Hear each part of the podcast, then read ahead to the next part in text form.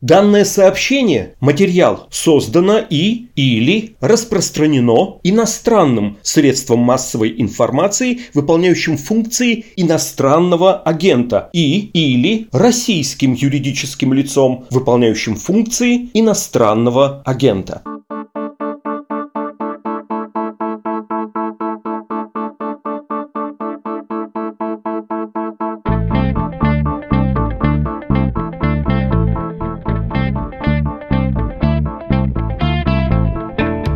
Здравствуйте, это «Что случилось?» Подкаст «Медузы» о новостях, которые долго остаются важными. Меня зовут Владислав Горин. Япония – суперсовременная и одновременно крайне консервативная страна.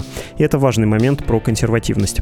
Там премьер-министр вот-вот уйдет в отставку, и этот пост с высокой степенью вероятности может занять женщина впервые в истории.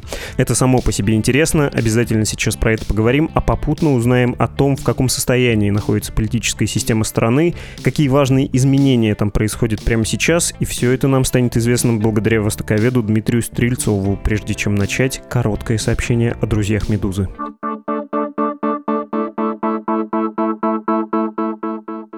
Дорогие слушатели, встречайте кинообозреватель Антон Долин и книжный обозреватель Галина Юзефович. Дюма изобрел французский 17 век. Он э, создал кино до появления кино. Занес руку, чтобы распороть платье на героине. Он гений коммерческого письма. Поющий Боярский. Я влип в кресло в буквальном смысле слова. Звучит страшная музыка.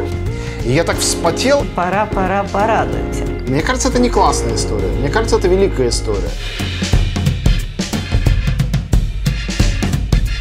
Это мгновение, мгновение, мгновение подкаста «Книжный базар». Раньше он выходил на «Медузе», а теперь его выпускает любимая, но уже отдельная от нашей редакции студия подкастов «Техника речи». И вот важная новость. У «Книжного базара» стартовал новый сезон. В нем литературный обозреватель Галина Юзефович и кинокритик Антон Долин говорят об экранизациях. Уже вышло три эпизода, а именно о лучших фильмах про Шерлока Холмса, об экранизациях Дракулы и, как раз на этой неделе, эпизод о самых удачных и самых плохих других фильмах по трем мушкетерам. Что особенно приятно, этот подкаст можно и слушать, и смотреть. Есть видеоверсия. Ищите «Книжный базар» и «Технику речи» на подкаст-платформах и на YouTube.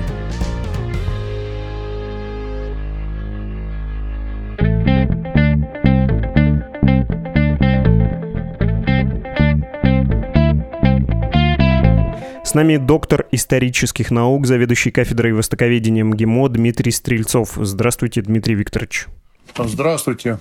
Я хотел бы вам предложить поговорить о японских выборах, о вероятном будущем премьере, о возможном курсе этого премьера. И в качестве маяка или маячка, к которому мы придем, я надеюсь, пусть будет вопрос, может ли женщина стать премьер-министром Японии, потому что страна, с одной стороны, ультрасовременная, с другой стороны, довольно консервативная. Но это именно что конец пути. Я бы предложил начать с нынешнего положения, с нынешнего премьера Исихиды Суга. Что с ним случилось? Почему он уходит досрочно. Все дело в ковиде. Японцы недовольны тем, как шла борьба с пандемией, ну и в частности Олимпиадой, которая тоже часть вот этого недовольства пандемией. Ну, здесь, по всей видимости, наложилось сразу несколько причин. Прежде всего, это то, что действительно пандемия подкосила политические позиции Суги. Ситуация не улучшалась долгое время. В нескольких десятках населенных пунктов даже было объявлено чрезвычайное положение. Долгое время шло увеличение заболеваемости и смертности в Токио. И хотя в последний месяц-полтора ситуация стала улучшаться, тем не менее она оставалась достаточно серьезной. И в этих условиях значительная часть общественного мнения относилась к Суга очень критически, возлагая на него вину за недостаточно решительные меры. На это наложилась, конечно, и Олимпиада, то, что приехало множество спортсменов, журналистов, спортивных чиновников в Японию. И хотя иностранных туристов не было, и все соревнования шли при пустых трибунах, тем не менее, были случаи и заболевания ковидом, и случаи, связанные с тем, что больные ковидом или зараженные избегали контроля какого-то, то есть могли уйти из своего общежития или из своей гостиницы или из изолятора, и в общем целом их никто не мог отследить. То есть такие случаи были, были утечки информации, и поэтому общественное мнение в этом тоже видело вину правительства в том, что недостаточно строго соблюдались меры предосторожности в период проведения Олимпиады, которые привели к дополнительным обязательным случаем ковида, тем более сейчас, когда вот эта дельта появилась, и, в общем, Япония к этому относится очень жестко и болезненно к таким случаям. И кроме того, еще есть несколько обстоятельств, связанных с тем, что это уже особенности японской политической системы, с тем, что так получилось, что эти выборы премьер-министра проходят фактически вплотную к выборам в Нижнюю палату. То есть Нижняя палата должна быть распущена или, во всяком случае, прекращать свою деятельность, так как пришел к концу ее срок полномочий четырехлетний, и сейчас нужно проводить всеобщие выборы – Обычно, если бы не было ковида, премьер-министр сам выбирает нужный момент для распуска парламента и использует какие-то положительные для правящей партии моменты для того, чтобы эти выборы были проведены в наиболее благоприятном для правящей коалиции, для правящей партии стиле. И этим как раз пользовался бывший премьер-министр Абе, который блестяще использовал политическую конъюнктуру для того, чтобы проводить вот эти вот досрочные выборы, распускать парламент и в нужные моменты получать нужное число голосов. Но что касается Суга, то он был поставлен в такое безвыходное положение, когда он не мог распустить Палату представителей и фактически был вынужден до самого последнего момента сохранять в парламенте действующее положение, статус-кво, не идти на досрочный распуск, а эта ситуация не очень благоприятна для правящей партии, потому что правящая партия вынуждена проводить выборы, участвовать в выборы уже просто в силу конституционных ограничений, то есть не в тот момент, когда ей выгодно это проводить, а просто потому, что подошли к концу сроки полномочий депутатов. И в этих условиях правящая партия оказывается слабее, ее позиция существенно слабее, чем если бы не было такого, если бы были проведены досрочные выборы. Про позиции правящей партии, если можно, я чуть позже уточню. Хочется сначала скорее справочно сказать про политическую модель Японии. Мне в университете, когда про нее рассказывали, говорили, что вот с послевоенных времен в Японии существует, ну кто как скажет, смотря какой взгляд, полуторапартийная или однопартийная система.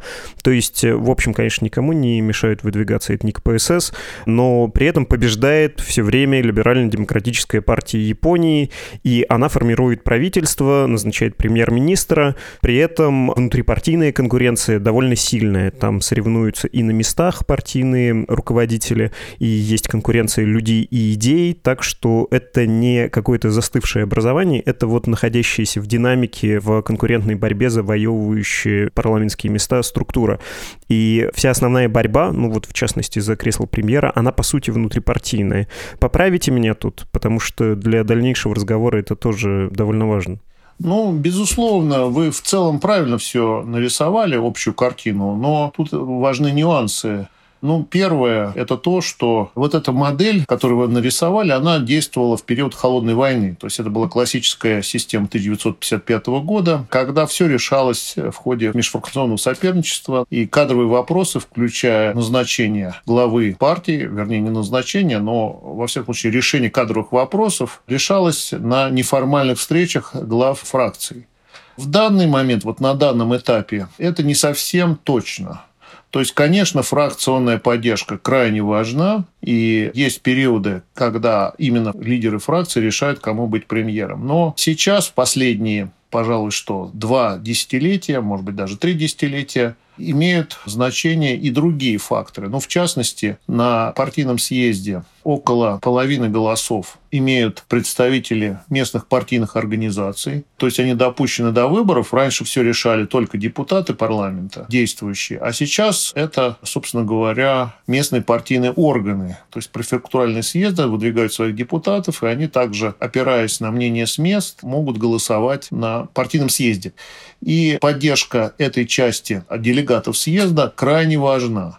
Я не помню точно, какой процент. Да, там, наверное, меньше половины, там, наверное, около трети таких голосов. Но, тем не менее, они важны, и в некоторых случаях они работают. Вот, в частности, это было в начале 2000-х годов, когда избрался премьер-министр Коидзуми. Он был избран председателем партии, благодаря в основном как раз вот этим вот местным организациям. Кроме того, следует учитывать и то, что в партии идет брожение, и значительная часть депутатов не хотела бы и отрицательно относится к фракционной дисциплине, и в общем целом требует, чтобы они могли голосовать свободно, не подчиняясь указанию сверху своих фракционных лидеров. действительно значительная часть молодых депутатов к э, фракционным вот этим правилам относится отрицательно. Это тоже может оказать влияние на исход выборов. Ну и, конечно, межфракционное соперничество, то есть расклад сил между фракциями, очень важен. Сейчас в ЛДП 7 фракций, Наиболее крупная из них фракция Хосода, там, по-моему, 96 депутатов. Но остальные фракции, там около трех фракций, примерно равны по силе или даже четырех фракций, там около 50 депутатов и есть две небольшие фракции. Дело в том, что Суга, когда он избирался, он заручился поддержкой пятью из семи фракций. Вот в настоящий момент, насколько я могу судить, этот принцип уже не очень работает, потому что между фракциями нет единства мнений по поводу кандидатов. Играет роль и вот голоса этих молодых нефракционных депутатов парламента. И в общем целом ситуация большой неопределенности. На что еще накладывается необходимость проведения парламентских выборов, недосрочных, а тех, которые вот уже по Конституции должны быть. То есть э, сейчас вот некий политический кризис назрел, связанный именно с э, моментом, с тем, что заканчивается срок полномочий Палаты представителей, уходит Суга, уходит премьер, которого поддержали в свое время 5 из 7 фракций, а сейчас среди фракций нет единства. Много молодых депутатов, которые не определились со своим выбором. И есть еще фактор голосов с мест, который тоже крайне не определен, крайне непредсказуем. И, в общем, вот нынешняя ситуация такова, что совершенно невозможно делать прогнозы и ставить на какого-то одного кандидата, а сейчас там порядка пяти кандидатов нарисовалось, но кто из них победит, совершенно непонятно. И это нетипичная все-таки ситуация. При всем вот этом внутреннем плюрализме такого раньше, наверное, не было. Вы здесь точнее скажете, что непонятно, кто станет премьером. Ну вот когда была система 1955 года, традиционная система назначения премьеров в ходе межфракционных консультаций, там было более или менее понятно, во всяком случае, действовали определенные правила, связанные, например, с ротацией. Как правило, пост премьера был результатом некого согласования, но правило заключалось в том, что имела место ротация между фракциями. То есть э, каждый раз лидер какой-либо фракции, даже небольшой, стоял в очереди, что ли, на власть и на пост премьера и мог получить этот пост. Совершенно не обязательно это была крупная фракция, но несколько фракций между собой договаривались и назначали председателя ну, в частности, вот был такой премьер-министр Накасоне, хорошо известный, в 80-е годы прошлого века. Он был руководителем крайне маленькой фракции, но за ним стояло несколько фракций, которые его поддержали в нужный момент, и он себя чувствовал достаточно уверенно в парламенте. Но сейчас вот этот принцип ротации не работает. И ситуация может сложиться совершенно непредсказуемо. Тем более, что при премьер-министре Абе, который правил 8 лет с 12 по 20 год, фактор фракционной политики существенно ослаб, Связано это было и с личным стилем руководства Абе Синзу, который игнорировал фракционную политику и действовал достаточно авторитарными методами внутри партии и не сочетался, прежде всего, при решении кадровых вопросов с межфракционным раскладом сил. Но это был, конечно, исключение из правил, потому что такой авторитарный лидер, скорее для Японии, это исключение, это редкость. А Суга, он был, в общем, традиционного типа, такой аппаратный лидер, мастер закулисной политики. И если при АБ, повторяю, фракционная политика не работала, то сейчас она вполне возможно сработает, но мы не можем предсказать, какой будет договоренность между лидерами фракций. Я вас прервал, когда вы говорили про влиятельность, про влияние, точнее, либерально-демократической партии Японии. А, можно предельно наивный вопрос. Может ли она проиграть выборы? Я не могу совершенно квалифицированно это оценить, но, кажется, были вот совсем недавно выборы в собрании Токио, Якогама, и там были не очень хорошие результаты. Понятно все про внутрипартийные дела, а внешний контур, он как выглядит? Ну, собственно, ситуация в политическом мире Японии такова, что поражение либерально-демократической партии в нынешних условиях крайне маловероятно. Это связано с тем, что, конечно, при нынешней смешанной избирательной системе преимущества имеют только крупные партии, которые могут сосредоточиться на выборах, э, сосредоточить свои организационные финансовые ресурсы. И поскольку мажоритарный принцип работает в одномандатных округах, побеждает сильнейший. У действующего депутата и у правящей партии есть всегда преимущество, связанное именно с тем, что это правящая партия. И избиратели склонны голосовать за правящую партию, просто потому что она правящая, а если побеждает оппозиция, ну, многие считают, что тогда в избирательном округе не будет денег бюджетных, и представитель этого округа не будет обладать нужным политическим весом. Представительство округа в центре некий патернализм присутствует. Это традиционный, в общем, такой менталитет японского избирателя. Но, конечно, есть достаточно большое количество протестных голосов. Я бы сказал, что их число, ну, если не растет, но достаточно стабильно. И, может быть, это до половины, в зависимости от округа, избирателей, которые не хотели бы голосовать за правящую коалицию. Кстати говоря, у власти сейчас не только ЛДП, она в коалиции с партией Комейто. Так вот, эти голоса избирателей, если бы у нас была сильная оппозиционная партия, одна крупная, то можно было бы консолидировать эти голоса и во многих одномандатных округах дать бой правящей партии. Но проблема в том, что сейчас оппозиция, ну не только сейчас, а, в общем, перманентно уже она расколота. В оппозиционном лагере там порядка пяти партий. Ну, есть достаточно крупная партия, конституционно-демократическая, есть партии и правоцентристская, например, партия обновления, есть партия народа, есть коммунистическая партия, есть социал-демократическая партия очень маленькая, есть другие мелкие партии. Но проблема в том, что эти партии находятся в сложных отношениях между собой, и им трудно выдвинуть общего кандидата. Причем эти партии понимают, что они не могут выиграть, если не будет электорального соглашения между ними. И уже были прецеденты, когда даже с коммунистами договаривались о выдвижении единого кандидата, причем достаточно успешные случаи, прецеденты, когда такие кандидаты могли побеждать правящую партию. Но все-таки это не массовая практика, и на всем политическом пространстве, электоральном пространстве Японии таких соглашений достичь не удается. Поэтому я склонен считать, что во всяком случае на нынешнем этапе либерально-демократическая партия просто обречена на победу, но вопрос в том, какова будет эта победа, то есть если это будет такое очень хлипкое большинство в парламенте, то, конечно, это ударит по ее позициям, и заставит с большим вниманием относиться к внутрипарламентскому раскладу сил, к мнению оппозиции и к мнению партнера по коалиции. А до настоящего времени ЛДП действовала фактически авторитарно, не оглядываясь ни на кого. Фактически у нее были развязаны руки для любых законодательных инициатив.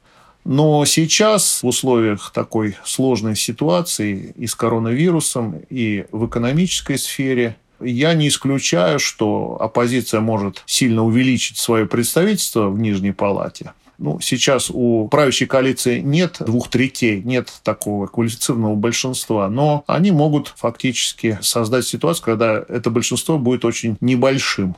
И в этих условиях элемент неопределенности в политической системе увеличится и в общем целом будет период такой большой сильной флуктуации, что ли, различных неопределенностей, различных каких-то движений в ту или иную сторону, которые, опять-таки, трудно поддаются прогнозированию.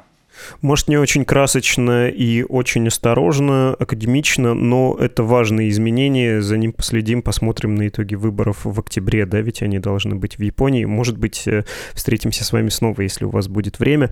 Давайте про красочное, как журналисты любят, про людей. Я не уверен, что можно опираться на этот показатель, но есть опросы начала сентября в Японии, я тут по ТАСС могу процитировать, люди, которых сами японцы готовы были бы видеть в качестве премьера. Они говорят про Таракона, это бывший глава МИД и бывший министр обороны, занимающий сейчас пост министра, ответственного за вакцинацию от коронавируса. 31, даже 32% опрошенных называли его самым подходящим кандидатом на роль премьера.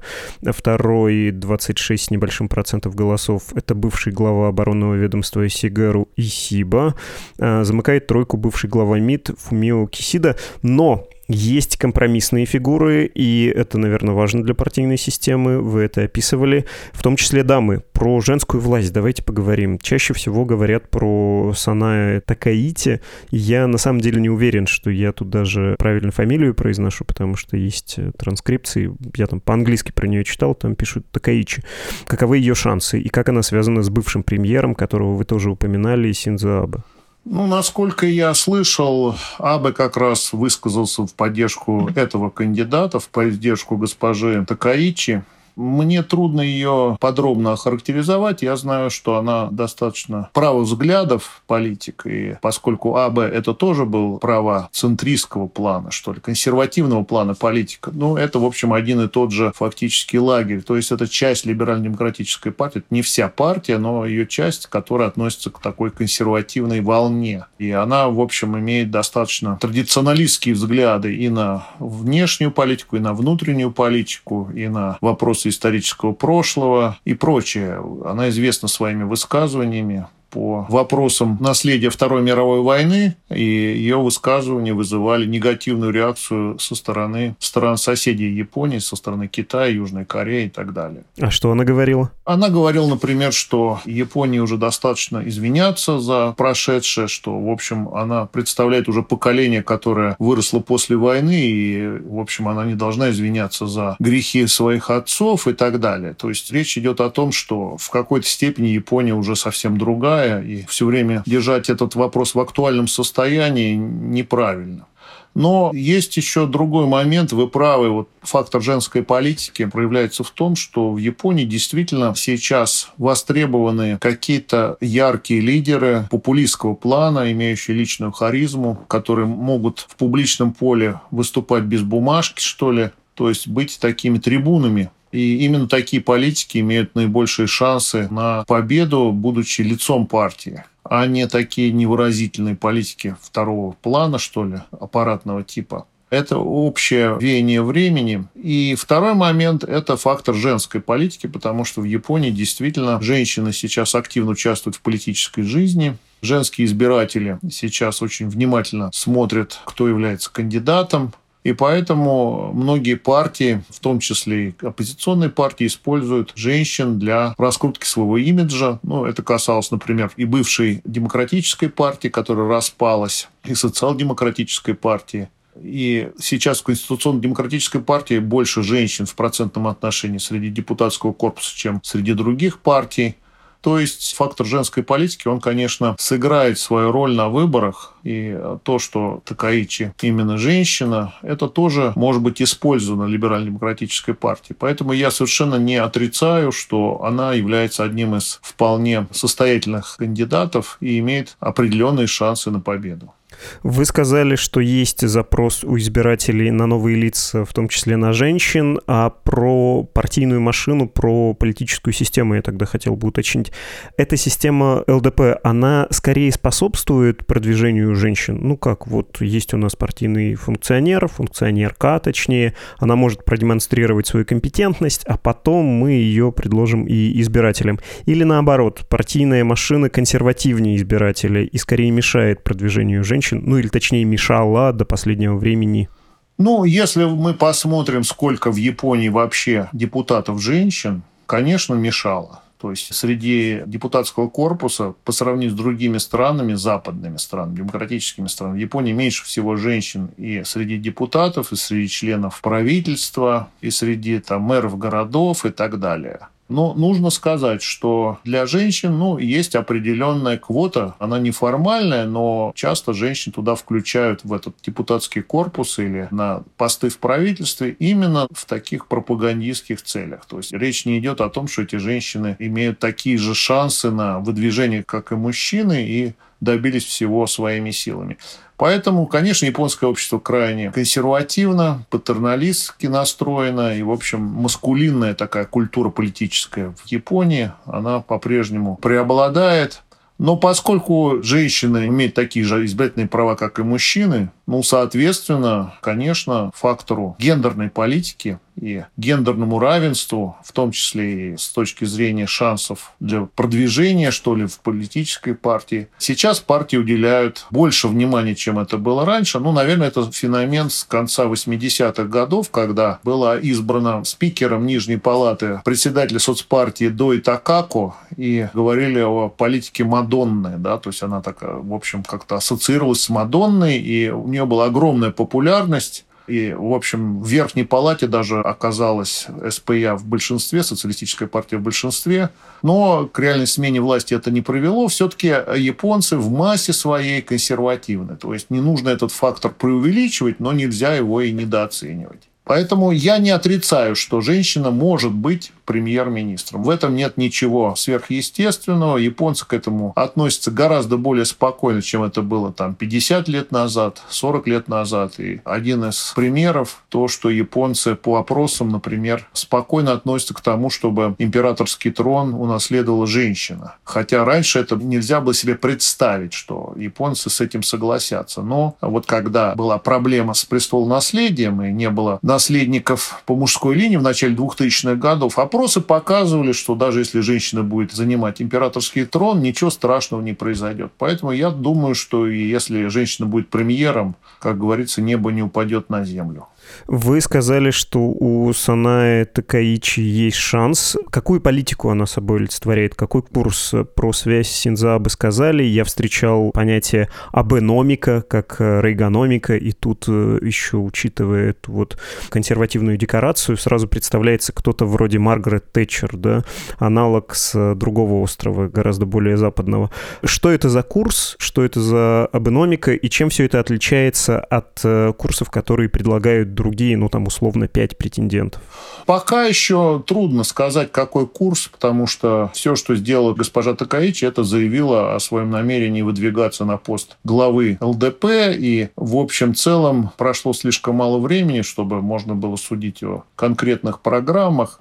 Можно только предположить, что если это все-таки политик правой ориентации, близкий к АБЭ, то, наверное, вот эта линия АБ на дерегулирование, на малое правительство, на уход государства из экономики, она будет продолжена. И в этом смысле какая-то аналогия с Маргарет Тэтчер вполне возможна. Хотя, опять-таки, трудно судить, потому что в Японии совершенно другие представления о консерватизме, чем это было в Великобритании, так как либерально-демократическая партия, в отличие от консервативной партии Великобритании, эта партия все-таки во внутренней политике больше социал-демократическая. Хотя это звучит несколько странно и, может быть, парадоксально, но, тем не менее, ЛДП всегда на протяжении десятков лет проводила в экономической области, я бы сказал, кейнсианскую политику жесткого регулирования, даже чрезмерного регулирования, ограничения рыночной стихии, у бюрократии были чрезвычайные полномочия и так далее. То есть Японцы к этому относятся нормально, они крайне отрицательно относятся вообще к стихии как таковой, тем более к рыночным механизмам, а им нужно, чтобы все было предсказуемо.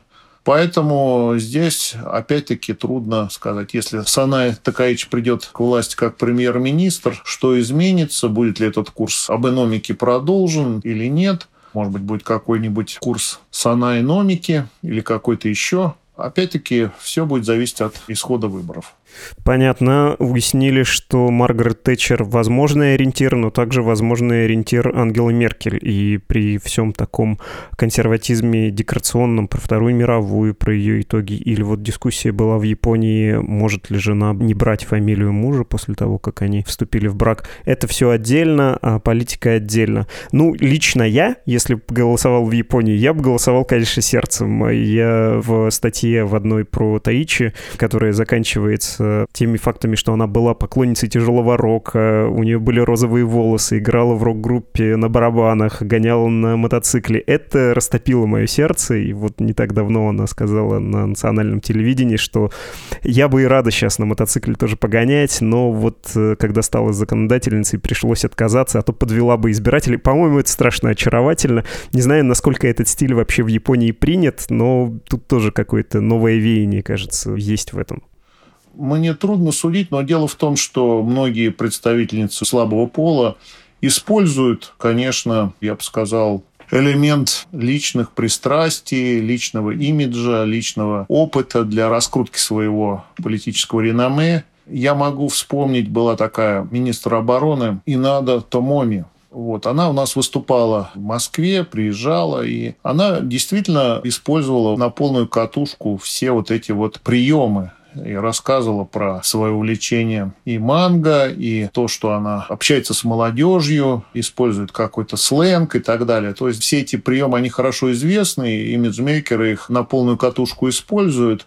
Но, тем не менее, это не помешало ей уйти в отставку с таким скандалом после нескольких неудачных высказываний и то, что вот были факты, связанные с силами самообороны и с ее неудачной политикой на посту министра обороны, когда они вышли на поверхность. Поэтому я бы не стал преувеличивать. Я думаю, что сейчас любой кандидат будет стараться как-то вести диалог на таком простом языке с э, простым избирателем и стараться отчеловечить свой образ. И здесь, наверное, госпожа Такаичи не является исключением. Единственный, я бы сказал, ее сильный момент – это гендерный вопрос, но я могу напомнить, что у нас есть еще одна кандидат, госпожа Нода Сейко. Может быть, шансов у нее поменьше, но она, в общем, себя уже проявила как такой, я бы сказал, протестное голосование, такой несколько из общего ряда выделяющийся имидж бунтаря-одиночки. То есть это тоже может привлечь определенные голоса избирателей. Так что здесь трудно сказать, что сработает. Спасибо, что упомянули. По правде, да, как минимум две претендентки есть. Я про вторую не рискнул говорить. Выбрал более вероятную. Спасибо вам большое, Дмитрий Викторович. Спасибо. О скорых выборах в Японии мы говорили с доктором исторических наук, заведующим кафедрой востоковедения МГИМО Дмитрием Стрельцовым.